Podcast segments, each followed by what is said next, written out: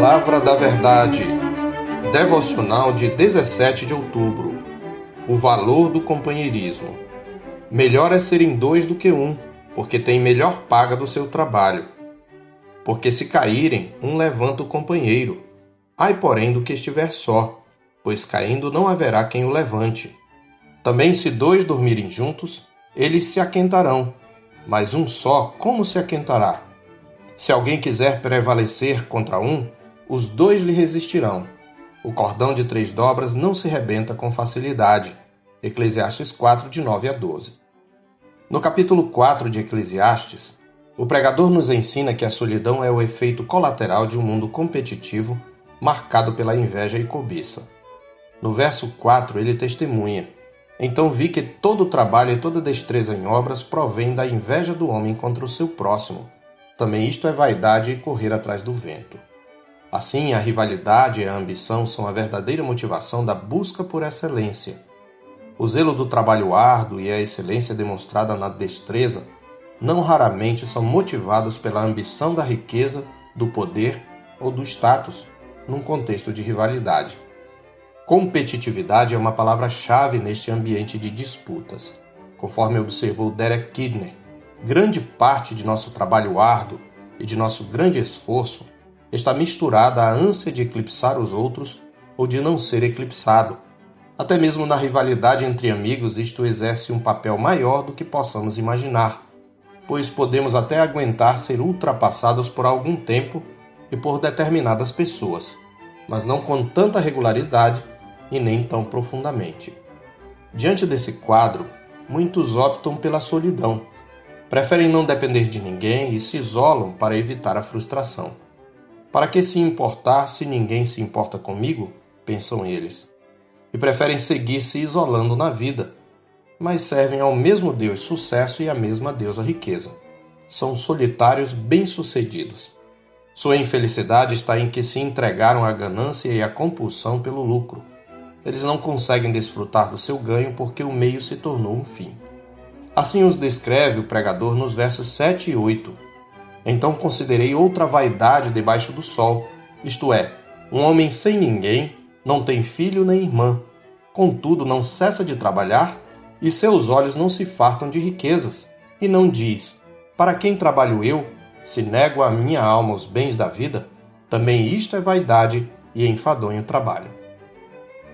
É neste contexto que, apesar das decepções que os relacionamentos trazem, somos ensinados sobre o valor do companheirismo e por que vale a pena aceitar suas exigências. Melhor é serem dois do que um, porque tem melhor paga do seu trabalho, diz o verso 9. O pregador evoca aqui a figura de uma viagem por uma estrada íngreme da Palestina com buracos e fossas, noites frias e malfeitores tocaiados à beira da estrada. Essas figuras salientam as bênçãos do companheirismo no erro ou no acidente, na adversidade ou na hostilidade. A vida é uma jornada, e maior êxito terá quem não caminha sozinho, mas anda em boa companhia, pois onde há cooperação, há maior êxito. Temos assim os benefícios do companheirismo. Em primeiro lugar, vemos no nosso texto que o companheirismo provê amparo em tempos de fraqueza, como nos diz o verso 10 porque se caírem um levanta o companheiro.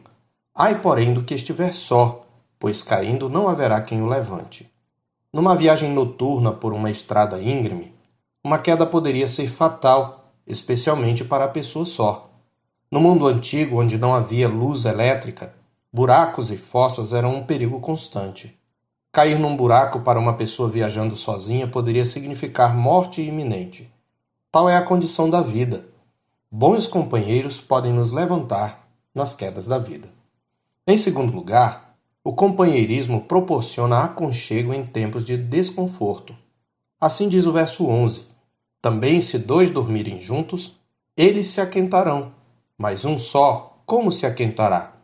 Na Palestina dos tempos bíblicos, enquanto durante o dia o calor é infernal, à noite o frio é congelante.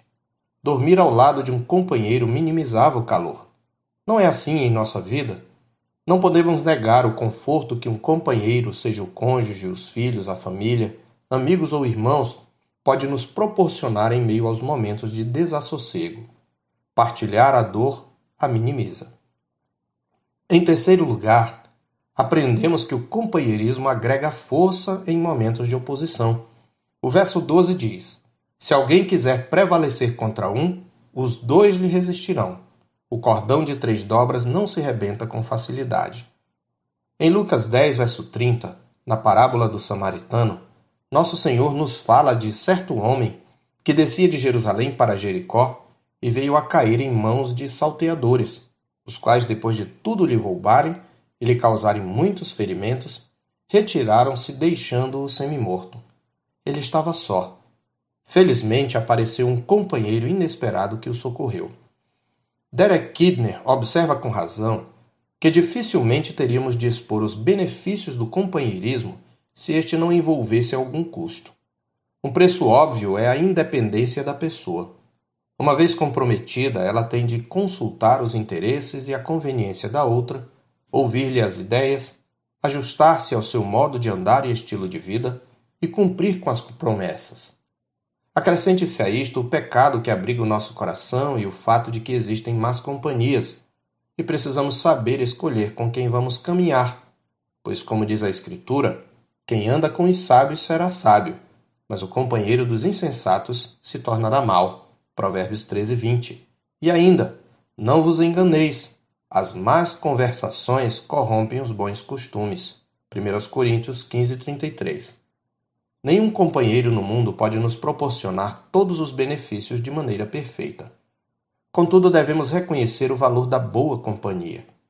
Neste sentido, a Escritura nos revela a melhor das companhias. Quem caminha com ele nunca estará sozinho. Mesmo sendo o Senhor, ele se tornou amigo dos que o seguem e morreu para salvá-los. Foi ele quem falou aos seus discípulos: Ninguém tem maior amor do que este, de dar alguém a própria vida em favor dos seus amigos.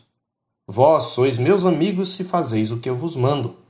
Já não vos chamo servos, porque o servo não sabe o que faz o seu senhor, mas tenho-vos chamado amigos, porque tudo quanto ouvi de meu Pai vos tenho dado a conhecer. Aqueles, portanto, que o confessam como Senhor, descobrem também nele o grande amigo, o divino companheiro a acompanhá-los no caminho. Porque, em verdade, ele é o caminho. Sim, na companhia de Cristo podemos encontrar sempre amparo em tempos de fraqueza, aconchego em tempos de desconforto e força em tempos de oposição. Nele se cumprem todas as bênçãos do verdadeiro companheirismo. Eu sou o pastor Marcos Augusto, pastor da Terceira Igreja Presbiteriana de Boa Vista, em Roraima. Tenha um bom dia na paz do Senhor.